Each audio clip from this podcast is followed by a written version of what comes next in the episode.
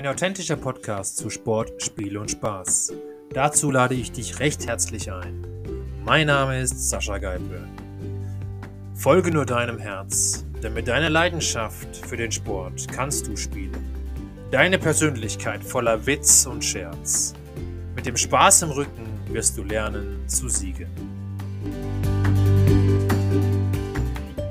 Hallo Petra. Hallo Sascha. Wie geht's dir heute? Ja, sehr gut. Bin sehr motiviert gut. für die Woche. Okay, das ist schon mal gut. Ja, liebe Freunde des Spiel und Sports, heute bei mir zu Gast Petra Seiler. Sie ist Spezialistin für das Thema Probleme lösen oder Herausforderungen lösen in der, in der tiefen Ebene. Äh, das heißt, in deinem Selbstbewusstsein beziehungsweise in deinem Selbst ein bisschen besser die Probleme zu lösen und zu finden.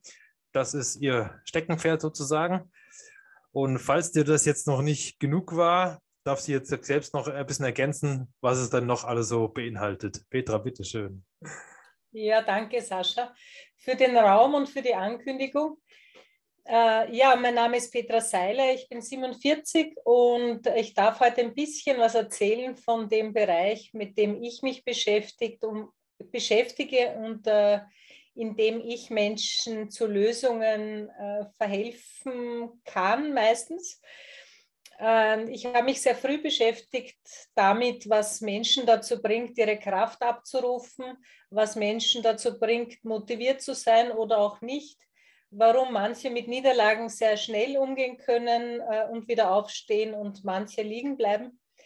Und ähm, in der, der eine in der gleichen Situation äh, Dinge als Chance sieht und äh, der nächste die gleiche Situation als komplett Verlust erlebt. Ähm, mein Resümee der letzten vielen Jahre und Jahrzehnte kann ich mittlerweile sagen, Beschäftigung ist, dass auf der einen Seite ich überzeugt bin, dass du, wenn du ein Thema hast, jegliche Antwort dazu in dir hast ich sehe meine Rolle nie als Heilerin oder als jemand, der bei dir irgendwas reingibt, damit es besser wird, sondern sehe mich als Wegbegleiterin, als jemand, der die Fähigkeit und die Gabe hat, äh, zu spüren, wo Energie ist, zu spüren, wo der Weg weiterführt zu deinen Antworten.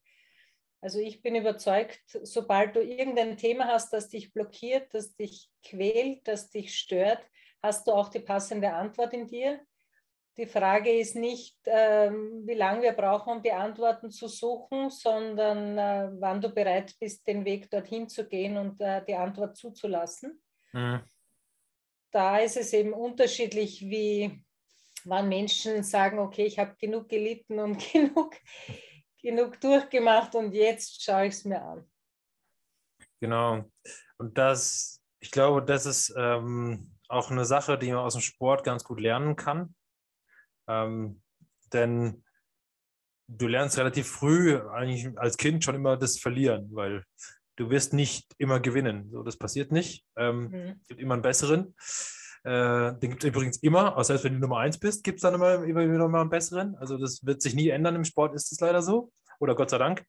Und ähm, aber ich glaube, in, im realen Leben sehen das viele nicht so. Ist, ist das auch deine Erfahrung oder was sagst du da dazu?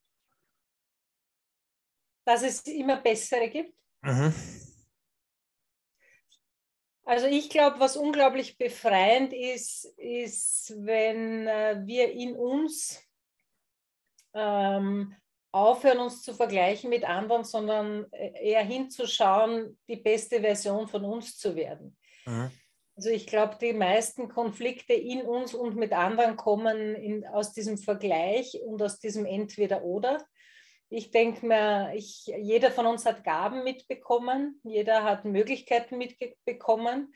Und ähm, ich glaube, dass es darum geht, das Beste aus dem zu machen, was wir mitbekommen haben. Mhm. Und wenn du die Fähigkeit hast, schnell zu laufen, dann lauf. Und wenn du die Fähigkeit hast, gut zu sprechen, dann sprich. Äh, ich glaube, der Schmerz kommt oft daher, dass wir verleugnen, was da in uns steckt. Und der, der Druck kommt, indem wir immer auf bei den anderen schauen, was die tun oder was die nicht tun. Ähm, ich glaube, die Lösung ist eher in uns als, als beim anderen immer. Mhm. Ja, also das ist ja auch die, ich hatte jetzt mit, mit öfter schon jetzt ein paar Themen über mentale Stärke und äh, Mentalität, wie man, wie man mentale Stärke trainieren kann oder auch mit der Neurowissenschaft, was man da alles mit trainieren kann, mit, mit Sehen und, und Sinne begreifen und so weiter. Ähm, ist jetzt die Frage, wie sagst du, kann man das für sich selbst auch entdecken? Auch vielleicht ohne auch fremde Hilfe. Gibt es da auch Möglichkeiten? Mhm. Also ein Weg, wie du sehr schnell herausfinden kannst, ob etwas für dich stimmt oder nicht stimmt, ob äh, ein Mensch in dein Leben gehört, ob ein Sport in dein Leben gehört, ob eine Arbeit in dein Leben gehört, ist, wenn du äh, hinschaust, wenn du dich darauf einlässt, wenn du ähm, die Begegnung oder die Situation auf dich wirken lässt, kannst du schauen, wird deine Energie mehr oder weniger.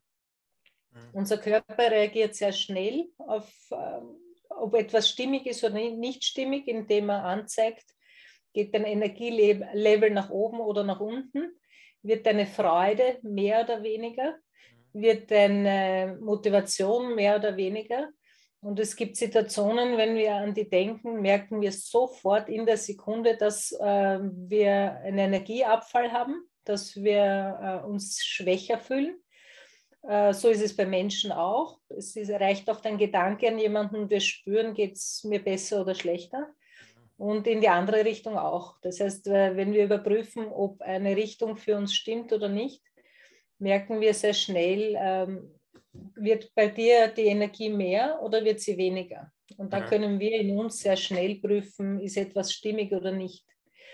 Ob wir dann diesen Antworten vertrauen, das hängt wieder sehr stark am Thema Urvertrauen. Und da arbeite ich eben mit Menschen an tiefen Themen, weil das eine ist wahrzunehmen, ob etwas stimmt oder nicht stimmt. Aber der nächste Schritt ist, wenn ich diese Wahrnehmung, diesen Impuls habe, vertraue ich mir überhaupt, wenn sowas aufkommt. Weil wenn ich ein tiefes Urvertrauensthema in mir habe, dann können Impulse kommen, was, äh, was wollen, so viele wie sie wollen, dann werde ich oft im, immer wieder meine eigenen Antworten in Frage stellen. Mhm.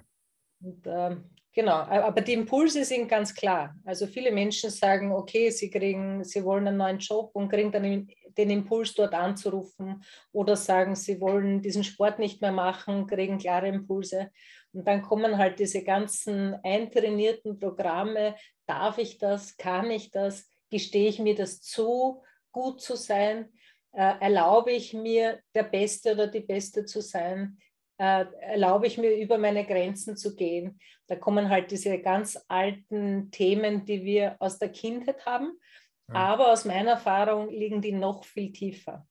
Ja. Also in meiner Arbeit erlebe ich oft, dass Antworten aus dem Ahnensystem kommen. Also wir haben da anscheinend in unserem Zellgedächtnis äh, so tief gespeicherte äh, Themen, die, die über alles andere drüber wirken. Und bei, dem, bei der Frage nach dem Ursprung von äh, Blockaden, von Phobien, von Ängsten, kommen da ganz oft Erlebnisse aus dem Ahnensystem. Okay. das finde ich selbst immer wieder spannend. Okay. Kannst du vielleicht mal ein bisschen erklären, was, so, was das Ahnensystem ist? Mhm.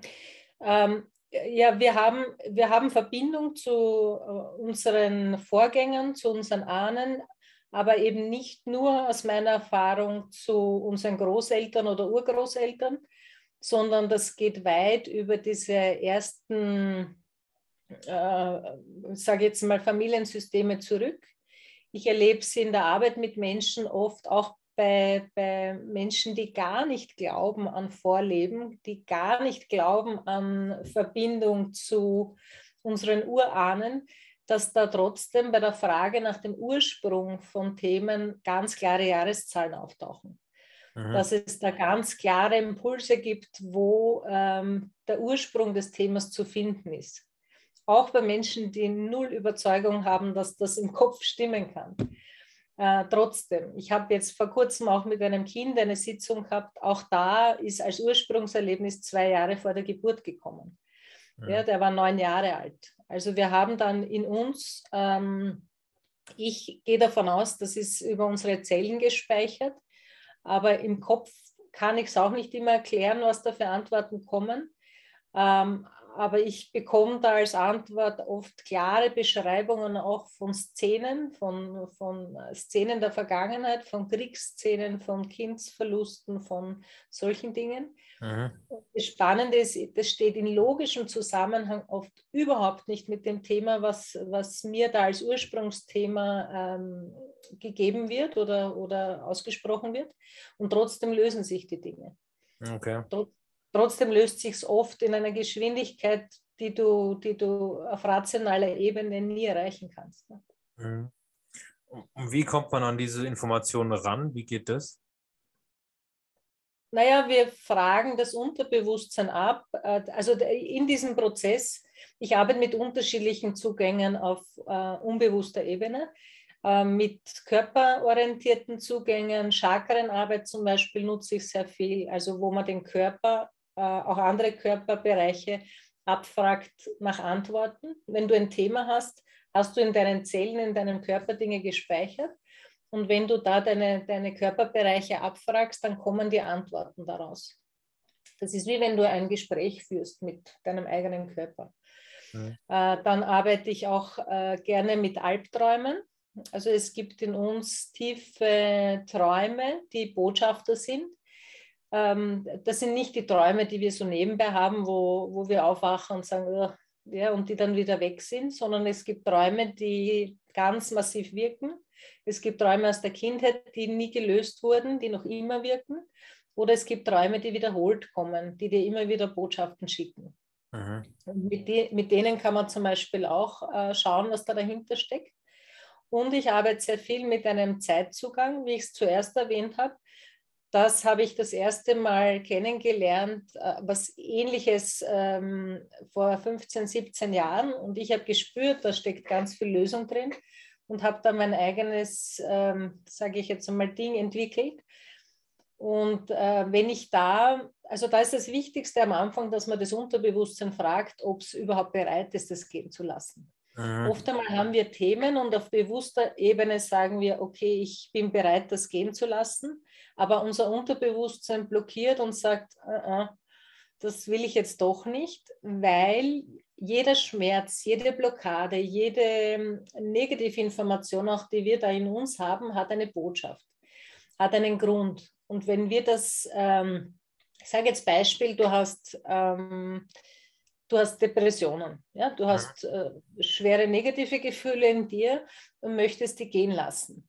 Wenn aber dieses Gefühl für dich die einzige Möglichkeit war, Rückzug zu bekommen, wenn du nie gelernt hast, anders Rückzug zu bekommen als über Krankheit, als über Depression, als über Leiden, dann bist du vielleicht nicht bereit, das gehen zu lassen, weil wenn dir der Rückzug fehlt, dann ist es schmerzhafter als das Gefühl. Mhm. Oder wenn du nie gelernt hast, anders Aufmerksamkeit zu bekommen als über Leiden, dann willst du das auf bewusster Ebene nicht gehen lassen. Mhm. Und wenn wir dann lernen, dieses Gefühl woanders zu bekommen, auf einer positiven Art und Weise, dann kann dieses Gefühl gehen. Mhm. Also manchmal ist es ganz wichtig, auch da dahinter zu schauen, warum will dein Unterbewusstes das nicht gehen lassen jetzt. Mhm. Und dann in diesem äh, Prozess frage ich dann Menschen, wenn sie wüssten, wo der Ursprung zu dem Thema ist, ob das vor, während oder nach der Geburt war. Und mhm. da kommen ganz klare Jahreszahlen. Da okay. kommen äh, ganz ziemlich schnell kommen da ganz konkrete Jahreszahlen. Mhm. wenn man da hingeht, dann kann man, äh, dann ist der zweite ganz wichtige Punkt in dem Prozess, das heißt, der erste war Unterbewusstsein abfragen, ist die Bereitschaft überhaupt da? Und das zweite ist, welche Lernerfahrungen sind da mitzunehmen? Mhm. Also aus meiner Erfahrung, egal welche Methode, ob du Kinesiologie verwendest, ob du Kranio verwendest, ob du Traumweiterleitung verwendest, was auch immer es ist, das Wichtigste in einem Veränderungsprozess ist immer, dass du die, Lern, die Lernerfahrung und das, was du aus dieser Situation, äh, was ein Geschenk ist aus diesem Schmerz, dass du das mitnimmst. Sonst geht der Schmerz nicht. Und wenn du bereit bist, dass du das anschaust, was die Botschaft für dich ist, dann kann das gehen. Okay. Und da gehört aber dazu, dass ich Verantwortung übernehme. Und da ist die Frage, wann wer bereit ist zu sagen, okay, ich gehe weg von dieser Opferrolle, ich gehe weg davon, dass jeder andere das verursacht hat dass die politische Situation das verursacht hat, dass das Wetter das verursacht hat, dass der Nachbar das verursacht hat, sondern reinzugehen äh, in diese Eigenverantwortung und zu sagen, okay, was habe ich mir da inszeniert? Mhm. Weil ab dem Zeitpunkt, wo ich akzeptiere, dass das meine Inszenierung ist, die ich da hinlege, ab dem Zeitpunkt kann ich was Neues inszenieren und erschaffen. Okay. Und dann geht es manchmal ganz schnell und ganz leicht, aus meiner Erfahrung. Mhm. Okay. Äh, da würde ich jetzt mal gerne ein Beispiel von mir nehmen, auch wenn es jetzt persönlich mhm. wird, aber das ist egal. Ähm, also ich, zum Beispiel, ich habe die Erfahrung gemacht, ich habe in der Schule wurde ich immer sehr viel gehänselt. Also ich war nie beliebt irgendwie. Ich war auch irgendwie anerkannt oder so, weil ich viel umgezogen bin als Kind und so. Das hatten wir im Vorgespräch ja schon mal, schon mal diskutiert. Ähm, und jetzt die Frage, habe ich das dann selber inszeniert? Mhm. Auf, un, auf unbewusster Ebene ja. Okay. Genau, auf unbewusster Ebene gibt es da ein Thema dahinter, was für mhm. dich zu lernen ist. Mhm. Vielleicht ist das Thema, aber das, das, das äh, muss man eben abfragen im Prozess. Ja? Das kann ich, also was ich nicht äh, gerne mache, ist, also ich kann jetzt so Beispiele sagen, aber ich möchte es bewusst nicht so sehr interpretieren. Ja? Mhm. Ich habe jetzt vor kurzem auch was so das Thema Traum, äh, Träume und Traumdeutung im Raum.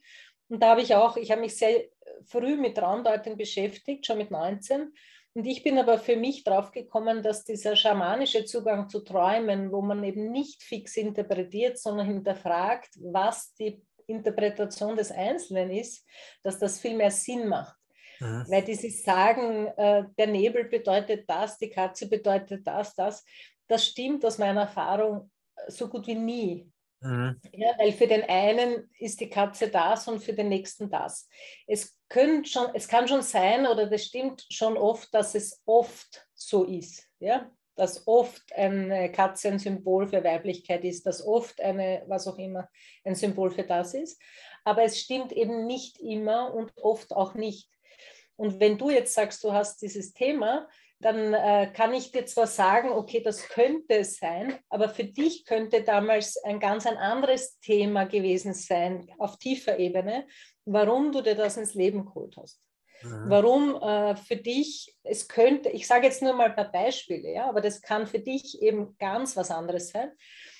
Es könnte sein, dass du, äh, dass dein Lernthema ist, einen Raum zu machen oder es könnte sein, dass äh, dein Lernthema ist, äh, wie du in Konflikten umgehst, dass du deine Energie, keine Ahnung, deine, deine Kraft bewahrst, wenn dich jemand attackiert. Oder es könnte sein, mh, hm, dass es um dieses Thema jemand ähm, Übergriff geht, dass jemand in deinen Bereich geht. Ja? Mhm. Und aus meiner Erfahrung und meiner Arbeit ist diese Szene, die du da hast in deiner, deiner Kindheitszeit, nur eine, eine Wiederinszenierung. Das Ursprungsthema ist das nicht. Ja? Mhm. Also zu 99,9 Prozent ist das, was du jetzt erzählst, nicht das Ursprungsthema von diesem Gefühl, sondern mhm. das liegt viel tiefer und das eben meist im Ahnensystem schon. Wo mhm. wir, wenn wir zum Beispiel Hausnummer, weil ich das jetzt nehme, weil das viele Menschen äh, als Thema haben, Übergriff erlebe, dann inszeniere ich mir das in allen möglichen Varianten wieder. Und dann betrifft es aber nicht nur meinen Privatbereich, sondern wenn Menschen dieses Thema in sich haben, dann erleben sie das auch in der Arbeit. Ich habe vor ein paar Monaten eine Umfrage äh, online gestellt, ob Menschen glauben, dass das einen Zusammenhang gibt. Äh, und ich glaube, 30 Prozent haben gesagt, dass sie glauben gar nicht, dass da ein Zusammenhang ist. Meine Erfahrung ist, äh, das ist ganz klar so. Wenn jemand das Thema ähm, Macht und Machtlosigkeit hat, dann erlebt er oder sie das privat und im Geschäft so. Wenn jemand das Thema Übergriff hat, dann erlebt er oder sie privat und im Geschäft solche Szenen. Mhm. Wenn du das Thema ähm, Machtlo äh, Machtlosigkeit, habe ich gesagt, wenn du zum Beispiel ähm, was habe ich noch? Wenn du das Thema hast, zum Beispiel, dass du keine Zukunftswahrnehmung hast, keine Wahrnehmung hast von deiner Zukunft, dann, dann prägt diese Wahrnehmung, Innenwahrnehmung sowohl dein Privatleben als auch dein Berufsleben. Umgekehrt ist es so, dass oft Menschen kommen mit einem Thema, mit einem scheinbar privaten. Wenn das gelöst ist, erzählen sie mir die Wochen drauf, dass es ganz komisch ist, dass ganz viele Geschäftsprojekte sich plötzlich äh, auftun, dass sich plötzlich Konflikte wie von allein lösen, im Geschäft auch. Also dass auch auf beruflicher Ebene wahrzunehmen ist, dass plötzlich scheinbar es leichter geht. Mhm. Aber das hat mit unseren tiefen Themen zu tun und gar nichts mit dem Außen. Oder gar nichts stimmt nicht. Wir durch die Veränderung von unserem Energiesystem, von, unserem, äh, von unserer Interpretation, schicken wir andere Botschaften nach außen und die anderen reagieren anders auf uns. Mhm. Aber die Veränderung kann immer nur in uns stattfinden. Also wir werden nie unsere Chefs, Chefinnen verändern, nicht unsere Mitarbeiter. Wir verändern unser, unsere Programme in uns und damit verändert sich die Szene außen. Mhm. Und oft ganz schnell. Ich habe oft Menschen, die haben äh, eine Frau zum Beispiel, die war zehn Jahre nach, einem, äh, nach einer OP, die, hat dann, die wäre dann fast verstorben dran, war eigentlich ein Standardeingriff und dann hat es Blutvergiftung gekriegt und war dann ein halbes Jahr im Krankenhaus. Mhm. Und hatte dann zehn Jahre lang immer dieses Gefühl von Machtlosigkeit. Obwohl sie viel in Gesprächssettings viel darüber gesprochen hat, ist es nicht gegangen. Mhm. Und mit dieser tiefen Intervention ist das ganz schnell weg gewesen. Mhm. Ja, und da hat sie nachher zwei, drei Wochen später gesagt, sie kann sich gar nicht mehr erinnern an dieses Gefühl. Das ist, da passiert Transformation auf so tiefer Ebene, dass im Bewusstsein dann oft gar nicht abfragbar ist, was da vorher war. Mhm. Und dann, dann ist es wirklich tiefgehend. Dann ist es wirklich richtig. Mhm. Okay. Mir ist letztes Mal so das Beispiel eingefallen mit Sprachenlernen. Das ist mhm. so ein guter Vergleich, finde ich. Wenn du zum Beispiel Englisch lernst, mhm. dann hast du am Anfang, fangst du, äh, übersetzt du immer von Deutsch auf Englisch, von Englisch auf Deutsch, von Deutsch auf Englisch auf, von Englisch auf Deutsch. Ja. Wenn die Sprache dann in dein Gefühl übergegangen ist, in dein System übergegangen ist, dann hörst du auf zu übersetzen. Mhm. Dann fängst du an, in der Sprache zu denken und zu fühlen mit der Zeit auch. Wenn mhm. du lang genug in einem Land bist oder mit Menschen zu tun hast, dann spürst du die Sprache. Ja. Dann spürst du, wann du was sagst. Das ja. geht weit über Vokabellernen hinaus. Richtig. Und so, ist es, so ist es bei diesen Interventionen. Ja. Das heißt, es geht dann irgendwann so in dein System über, mhm. dass du nicht mehr nachdenken musst, was war vorher, nachher, sondern dass du dich gar nicht erinnerst, was vorher war, sondern dass du das Neue total integrierst. Mhm. Ja, das ist ja mit Bewegungsabläufen das Gleiche, ne? Genau. genau. Also wenn ich einen Sport erlerne, am Anfang tue ich mir mit Bewegungsabläufen extrem schwer und irgendwann ist es ein Automatismus, je öfter genau. ich das mache. Dann kannst du 20 Jahre nicht Eislaufen oder nicht Rollerbladen oder nicht das machen und hast trotzdem in der Sekunde wieder das Gefühl. Ne? Genau. Mhm. Also im Prinzip ist das das Gleiche. Ich würde aber gerne eingehen auf diesen Begriff Übergriffigkeit. Was, mhm. was bedeutet der eigentlich? Mhm. Ja, wir Menschen haben ein Gefühl für, wie viel Raum unserer ist. Ich sage mal so, das ist einmal das eine. Es gibt ähm, also wir reden da von zwei Ebenen. Ja? Das eine ist körperlicher Übergriff. Das ist das, was wir klassisch als Missbrauch äh, bezeichnen oder was viele bezeichnen nur das als Missbrauch. Mhm. Ähm, das finde ich nicht richtig, weil Missbrauch basiert auf und Übergriff basiert auf sehr vielen verschiedenen Ebenen. Und die Energie dahinter ist eigentlich immer die gleiche. Egal, ob es um körperlichen Missbrauch geht oder um, um energetischen Missbrauch, um seelischen Missbrauch. Es ist immer das Gefühl da, jemand ist in meinem Bereich, es fühlt sich schlecht an und äh, fast immer ist das Gefühl da oder immer, dass äh, derjenige, der es erlebt hat, sich schlecht fühlt dafür, obwohl es nicht verursacht hat. Mhm. Das ist so ein, ein Metathema bei diesem Missbrauchsgefühl oder bei diesem Übergriffgefühl, dass sich oft Menschen, denen es passiert, dann gleichzeitig schlecht fühlen. Mhm. Gar nicht verstehen, wo jemand anderer in deinen Bereich kommt und du dich aber dann schlecht fühlst, wenn du sagst, geh raus aus meinem Bereich. Mhm. Also das ist ganz oft gekoppelt auch mit dem Thema. Mhm. Ähm, also Übergriff kann, kann auf verschiedenen Ebenen sein. Äh, wichtig ist, was ankommt. Also es ist, es ist nie die Frage, ob es richtig ist, wie weit der andere geht, sondern was kommt bei dir an. Wenn für dich zu viel ist, dass dir jemand einen Meter nahe kommt und du mehr brauchst, dann ist für dich vielleicht schon ein Übergriff, wenn derjenige einen Meter nahe kommt zu dir. Mhm. Andere Menschen halten viel mehr Nähe aus, ohne es für sich negativ zu interpretieren. Also da ist wieder diese, dieses Thema Interpretation, wo jemand empfindet, dass es in seinem Bereich äh, übergriffig war ja, oder über die Grenzen geht, das ist relativ individuell. Mhm. Manche Menschen halten sehr viel Nähe aus, bis sie dir sagen, wow, wow, jetzt bist du zu nahe. Und manche Menschen schreien zwei Meter äh, weit entfernt schon, das ist mir zu dicht und zu nahe. Mhm. Wenn es aber jemand, wenn es ausgesprochen ist oder signalisiert ist, dass es nicht passt, trotzdem tut, dann ist es ein klarer Übergriff. Mhm. Okay.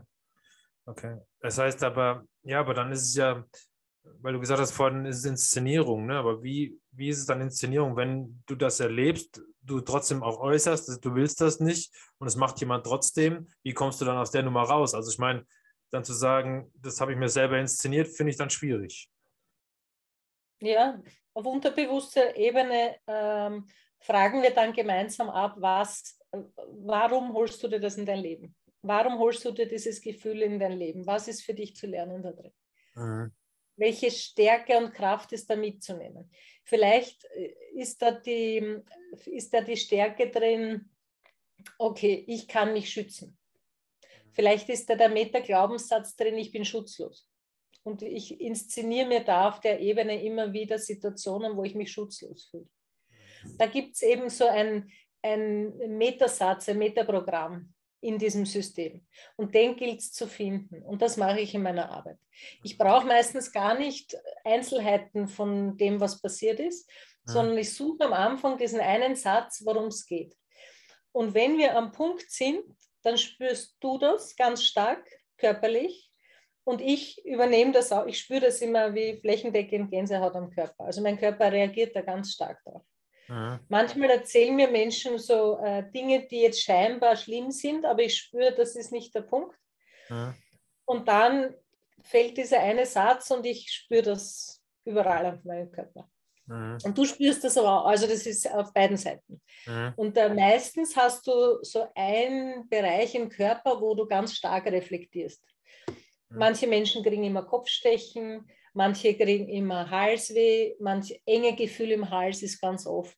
Manche mhm. Menschen haben das Gefühl, ihnen schnürt äh, die, die Herz oder Lunge zu. Also es kommen dann genau diese Formulierungen, aber auch dieses körperliche Gefühl dazu. Und wenn wir lösen auf tiefer Ebene, dann überprüfen wir das zum Schluss auch und schauen, ist dieses Gefühl weg. Wenn das auf tiefer Ebene gelöst ist, dann kannst du, wenn du zu diesem Punkt hingehst, der als Ursprung aufgetaucht ist, oder wenn du diese Sätze aussprichst, die da am Anfang gekommen sind, dann spürst du, du kannst im Körper nichts mehr abrufen dazu. Mhm. Das ist weg. Das ist wie gelöscht. Mhm. Und dann weißt du, dass es richtig gelaufen ist. Also das ist wie, wenn ich zum Schluss nochmal prüfe, ob, das, ob der Prozess richtig gelaufen ist. Mhm. Okay. Okay. Aber es, ist, äh, es, ist, es verändert sich, wenn auf tiefer Ebene transformiert ist, dann bleibt es auch so. Das ist ja. nichts, was ich jetzt alle zwei Monate machen muss, damit das bleibt. Äh, ich sage auch ein Beispiel dazu. Da, einer der ersten, mit denen ich da über LinkedIn in Kontakt war und online was gemacht habe, war der Konstantin.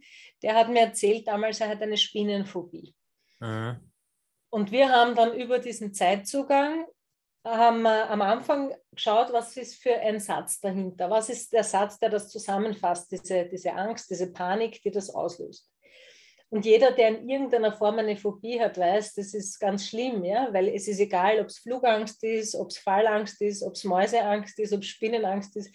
Alles das, was so phobische Reaktion äh, hervorruft, hat was mit Kontrollverlust zu tun. Mhm. Das heißt, in der Sekunde hast du über dich und die Situation keine Kontrolle mehr. Mhm. Das Ursprungsthema dazu ist nicht das auslösende Tier oder die Situation. Mhm. Und das ist auch das, was der Konstantin dann im Interview gesagt hat. Deswegen erwähne ich ihn namentlich, weil er auch offiziell darüber gesprochen hat. Äh, auf die Frage, was war für dich das Spannendste an der Intervention, hat er als Antwort gegeben, dass wir kein einziges Mal über die Spinne gesprochen haben. Die Spinne war nicht das Thema. Die Spinne ist nur der Auslöser, die, wie die Repräsentantin von dem Gefühl. äh, aber die Spinne kommt, um was zu lernen. Und er ist gekommen zu einem Erlebnis, wo er fünf Jahre alt war, was er bewusst überhaupt nicht mehr abruf, abgerufen hat, all die Jahre. Mhm. Und äh, das ist aufgetaucht und ähm, wir waren eine Dreiviertelstunde online und am Nachmittag hat er mal geschrieben, er kann das nicht glauben, weil sich das komplett verändert hat. Wenn er jetzt Spinnenbilder anschaut, die ihn vorher komplett aus dem Gleichgewicht gebracht haben, tut, hat es nicht mehr diese Reaktion. Mhm. Und auch jetzt, ein Jahr später, sagt er, er kann Spinnen raustragen. Er mag sie nicht besonders. Das ist jetzt nicht so, dass das seine Lieblingstiere sind, aber er kann sie raustragen. Er muss sie nicht immer erschlagen und schon gar nicht muss er komplett ausflippen und äh, den Raum verlassen, was ja viele haben, die irgendeine Tierphobie haben. Ja? Die können dann ja gar nicht im Raum bleiben mit dem Tier, egal um welches es geht, Schlangen, was auch immer. Ja. Und da geht es einfach äh, fast immer um das Thema Machtlosigkeit und Kontrollverlust. Und wenn ich das löse, dann kann ich mir das wieder zurückholen und äh, dann äh, habe ich einfach ganz andere Reaktion drauf. Die Spinne ist keine andere geworden, die Maus ist keine andere geworden. Ja, das Flugzeug auch nicht, aber meine Innenreaktion drauf. Ja, klar. klar. Und das ist das, worum es immer geht. Mhm. Wir können nie Menschen oder Szenen verändern, ja. Und schon gar nicht in der Vergangenheit. Ja. Aber was wir immer verändern können, ist unsere Interpretation und das, was wir dazu abrufen. Das stimmt. Da, da gebe ich dir recht. Ähm, also, ich meine, in meinem Fall war es dann so, ich habe das irgendwann durch den Sport gelernt. Auch. Mhm. Also, ähm, das hat mich eigentlich befreit von dieser Angst, ständig äh, in die Schule zu gehen oder so oder mich da wieder der Konfrontation auszusetzen. Ähm, mhm. Aber nichtsdestotrotz ist es ja passiert. Ne? Also das heißt, dass, dass es passiert, kannst du trotzdem nicht verhin ver ver äh, verhindern. Ähm, dass es wieder passiert, kannst du verhindern. Äh, ja, weiß ich nicht. Also ich meine, es gibt ja auch leider Gottes immer wieder andere Menschen, die dann trotzdem auch Angriffe starten gegen irgendwelche Personen. Ähm, das kannst du ja definitiv nicht verhindern. Das ist die Frage, wie gehst du damit um? Ähm, mhm. Das schon, aber letztendlich ähm, ich meine, wenn auf deiner Straße einer überfällt, die, dir das Geld abnimmt und sagt, ja, das habe ich jetzt nämlich reingezogen, das glaube ich jetzt weniger, ne? weil es gibt ja auch genug einfach bösartige Menschen, die einfach was tun oder bei dir zu Hause aber einbrechen. Wer trifft, aber wer trifft die? Ja. Äh, kennst du das Phänomen, dass es Menschen gibt, die immer Unfälle anziehen, die immer äh, irgendwelche Menschen anziehen, die ihnen schaden wollen, die immer, die gewisse Situationen immer in ihr Leben holen und andere erleben das nie. Und ja. das hat eben mit diesem Innenprogramm zu tun. Ja? ja? Das ist so, am besten können wir es beobachten, weil da fällt es uns meist am leichtesten. Wenn wir in unserem Umfeld Menschen beobachten, die aus einer Beziehung gehen. Mhm. Die haben Konflikte, die trennen sich und äh, was passiert dann? Die glauben, wenn sie es nicht auflösen und wenn sie nicht bei sich schauen, was haben diese Konflikte mit ihnen zu tun, sondern sagen, der andere ist blöd, deppert, alles ist blöd gelaufen äh, und ich bin Opfer. Ja? Mhm. Dann kannst du warten, drei Monate, sechs Monate, die nächste Beziehung, die kommt, die schaut vielleicht am Anfang anders aus, statt blond-braun oder statt rothaarig-schwarz, aber die Themen bleiben die gleichen. Mhm. Wenn du dann zwei, drei Monate wartest, spätestens, kannst du zuschauen, wie in der Beziehung die gleichen Konfliktthemen wieder am Tisch sind. Mhm. Das heißt, und das ist das, was ich meine mit wir inszenieren uns Sachen. Wenn du drinnen Sachen nicht löst, holst du dir außen in dein Leben, holst du dir, dir von außen in dein Leben. Wenn es da drinnen gelöst ist, brauchst du das nicht mehr im Außen, um zu lernen. Mhm.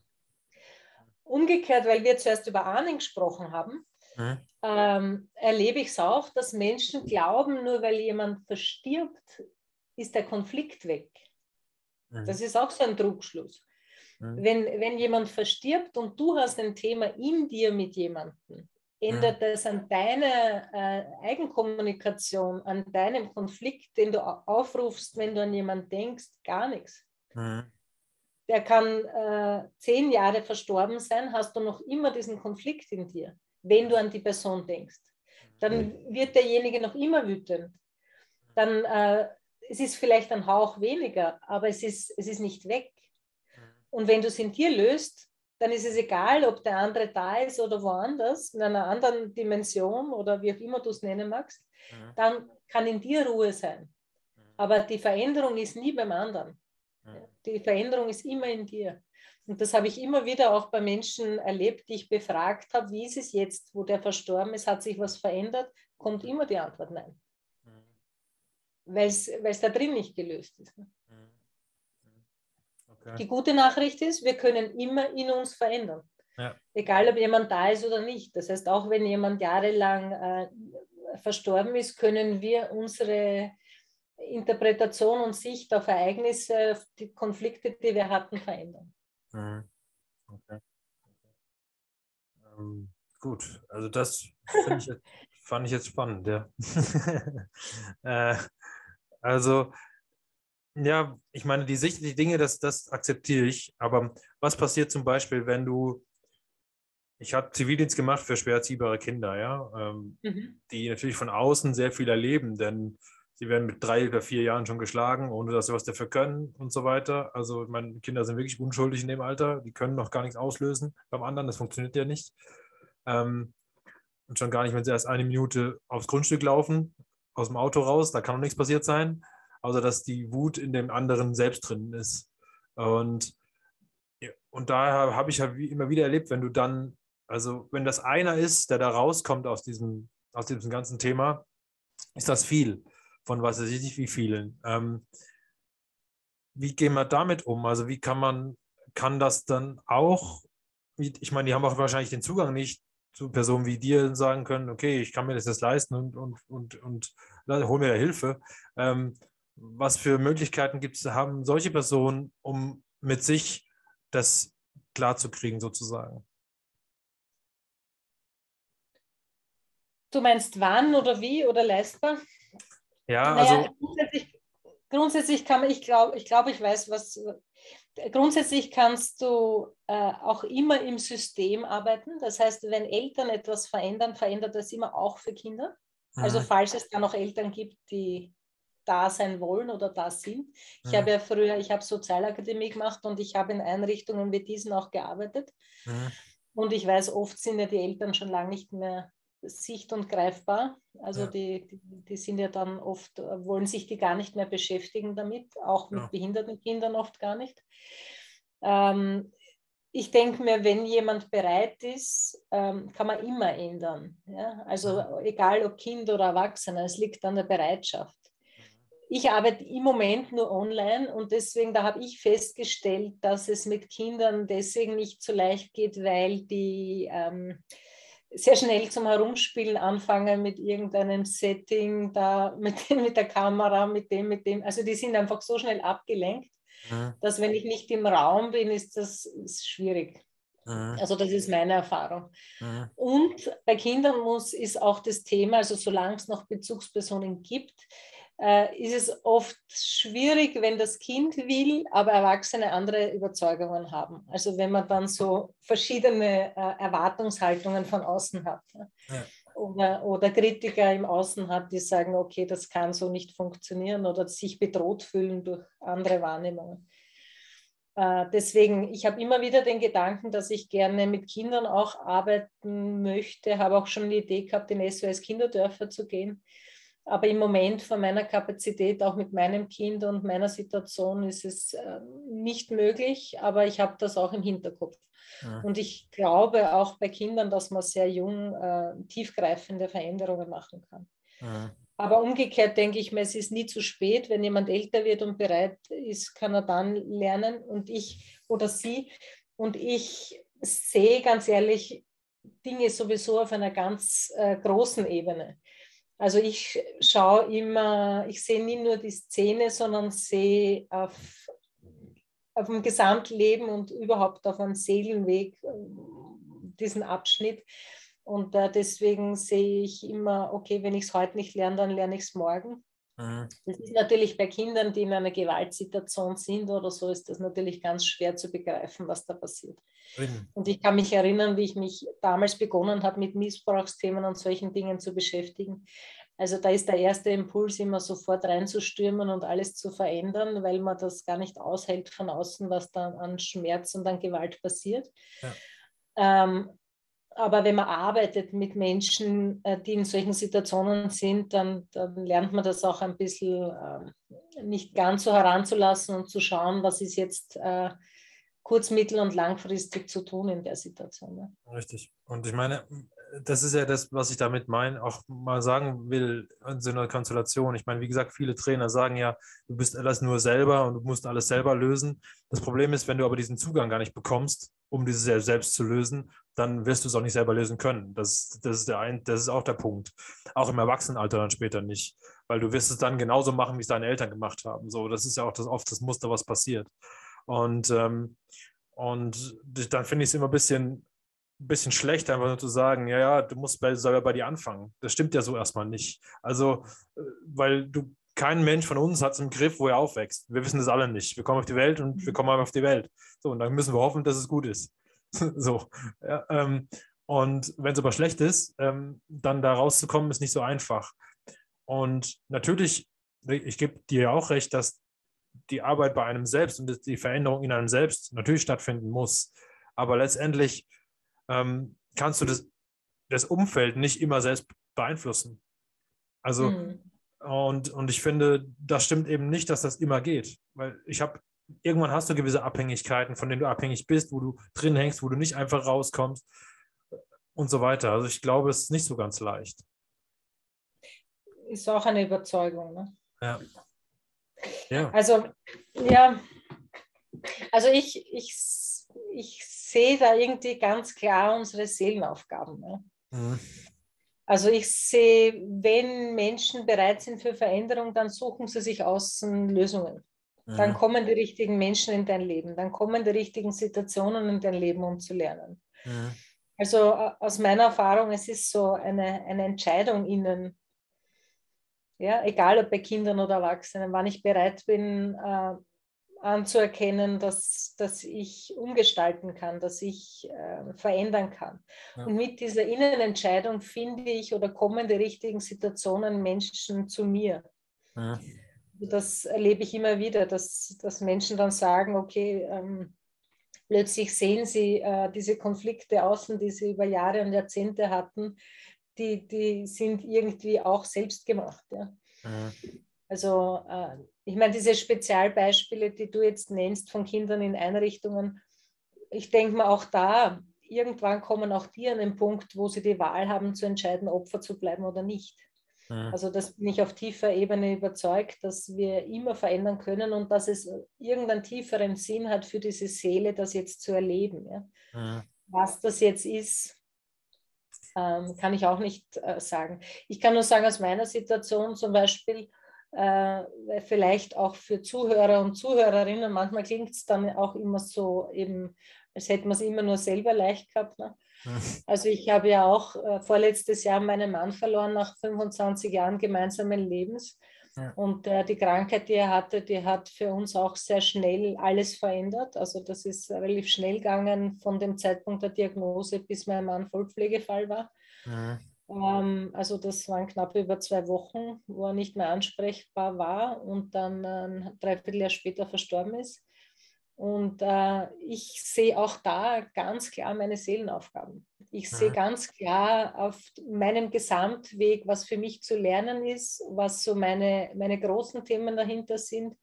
Und äh, ich, ich spüre es und sehe es bei mir selber, dass, äh, obwohl ich so tiefen Schmerz erlebt habe, wie ich es noch nie vorher hatte, spüre ich eine Kraft, die ich noch nie vorher hatte. Mhm.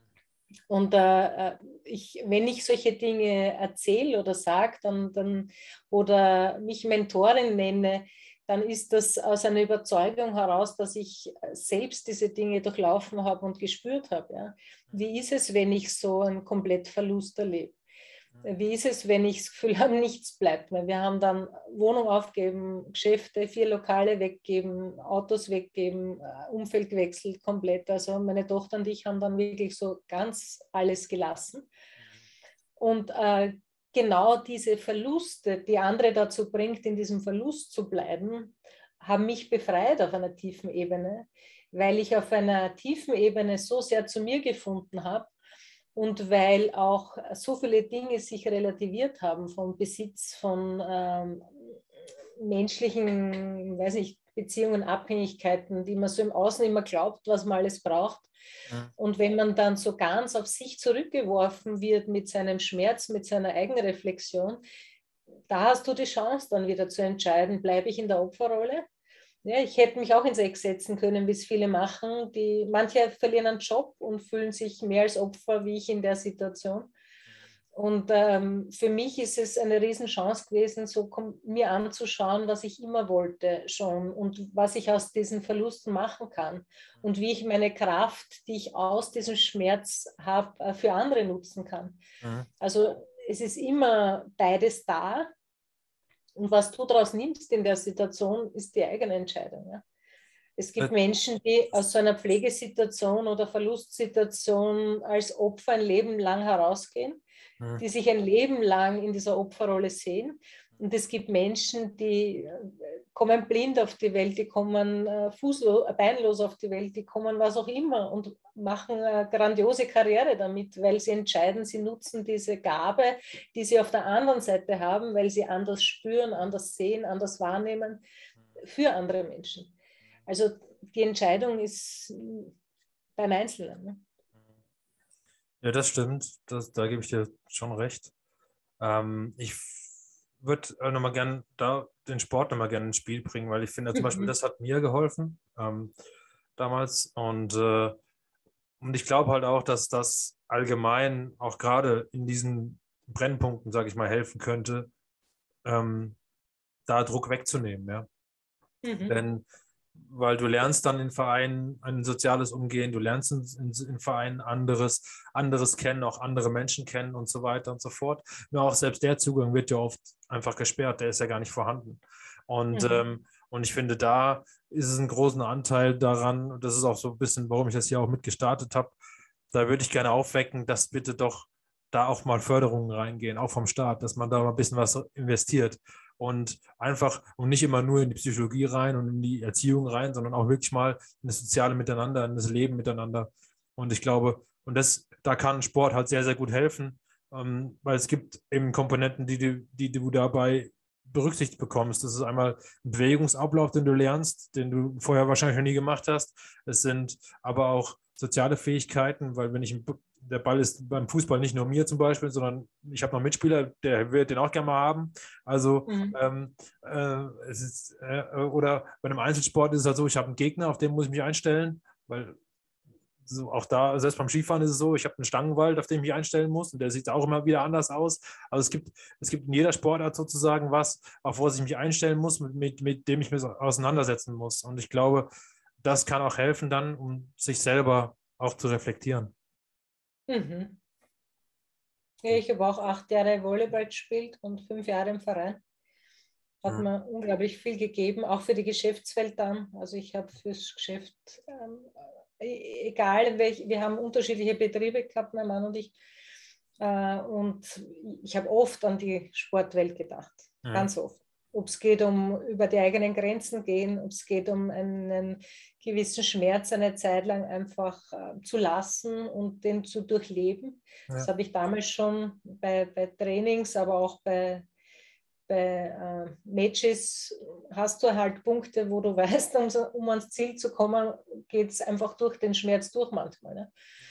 Und äh, das ist gut, wenn man das lernt, dass diese Dinge ja manchmal einfach sind und ja. äh, sobald du sie lässt, äh, fühlen sie sich gar nicht mehr so schlimm an. Ne? Also ist auch da auf körperlicher Ebene. Oder zum Beispiel, was über den Sport äh, äh gut zu erfahren ist, ist Intensität. Mhm. Die meisten Menschen äh, trauen sich oft nicht groß zu werden im Geschäft oder trauen sich oft nicht aus Situationen herauszugehen, weil sie Intensität nicht aushalten. Mhm. Ja, weil wir antrainiert bekommen haben, dass alles, was groß und laut und stark ist, schlecht ist. Mhm. Und dieses Thema Intensität kann ich über den Sport ganz toll erleben, ja? dass, ja. Ich, dass ich mich, aber auch mich mit anderen intensiv erlebe ja. und laut erlebe und schnell erlebe und äh, miteinander erlebe. Ja. Also da bin ich absolut äh, bei dir, dass Sport ein tolles Medium ist, auf der einen Seite sich körperlich zu spüren, aber auch eine Ebene, spielerisch Sachen auszuprobieren. Ja. Also dieses, dieses Spiel ist uns in der Arbeitswelt total verloren gegangen. Richtig.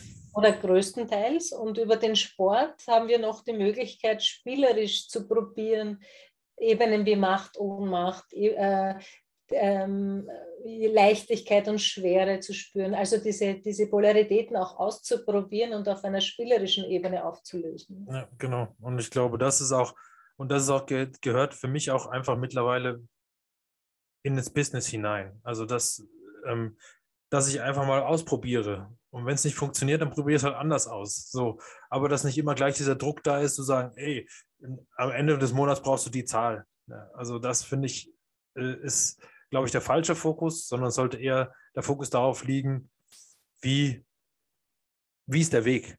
Und das mhm. ist, glaube ich, das viel Spannendere, um es mal kurz zu sagen. Ähm, mhm. Und ich glaube, das trifft ja dann auch wieder, was du machst, ähm, denn es ist ja auch ein Weg. Also es ist ja so, genau. du bestreitest ja mit deinen Klienten sozusagen einen Weg, den sie dann für sich gehen können, weil sie werden auch dann wieder an Grenzen stoßen, wo sie vielleicht wieder in alte Muster verfallen. Keine Ahnung. Ja, wird passieren. So, und, ähm, und dann ist es ja an sich selbst zu fragen, im Moment, wie bin ich beim letzten Mal, äh, letzten Mal damit umgegangen? Was habe ich da gemacht? Was war gut, was war schlecht? So, mhm. Im Sport habe ich das ja so immer, weil äh, im Snowboarden ist es so, wenn ich einen Sprung verhaue, dann weiß ich, okay, der war kaputt, den habe ich jetzt irgendwie scheiße gemacht. Muss ich mal überlegen, warum. Ähm, ähm, und vielleicht klappt es beim nächsten Mal besser, aber auch da kann es sein, dass ich 120 Versuche brauche, bis ich den einen halt geschafft habe. So. Mhm. Äh, und ich glaube, das ist dann bei dir ähnlich.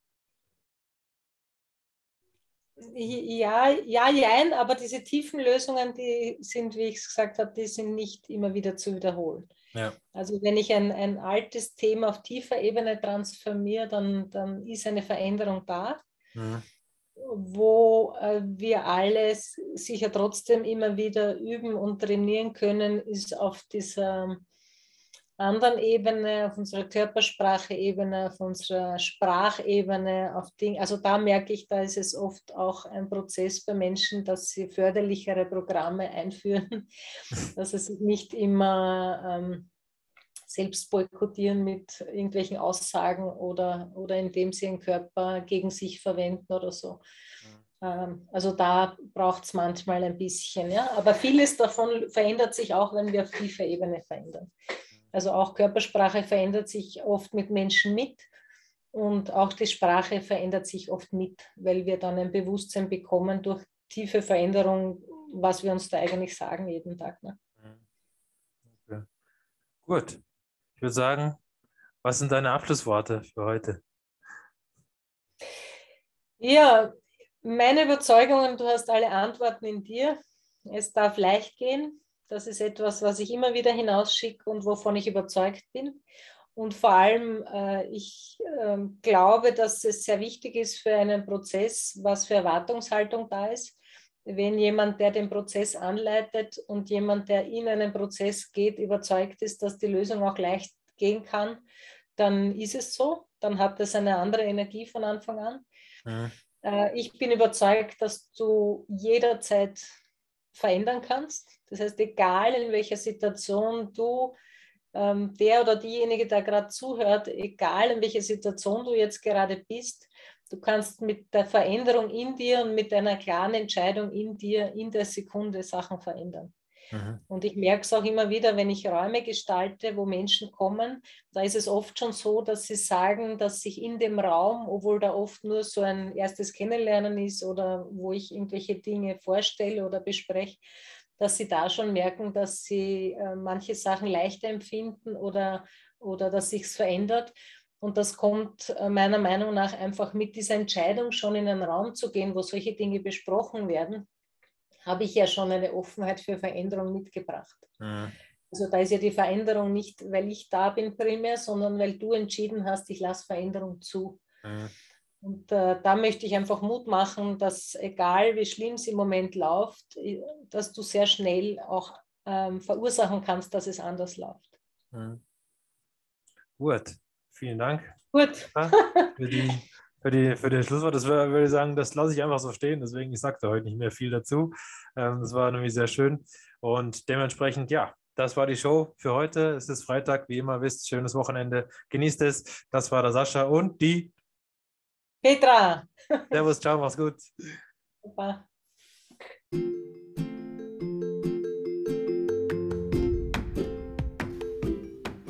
Sport spielt Spaß, der Sascha Geipel Podcast. Ihr findet mich auf Xing, LinkedIn und Twitter.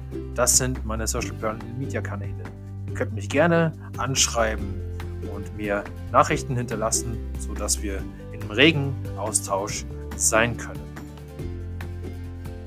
Spüre deine Leidenschaft. Lass dich ankommen im Hier und Jetzt. Fühle deine Sportbereitschaft, bis du dich hingibst dem Spiel und Spaß bis zuletzt.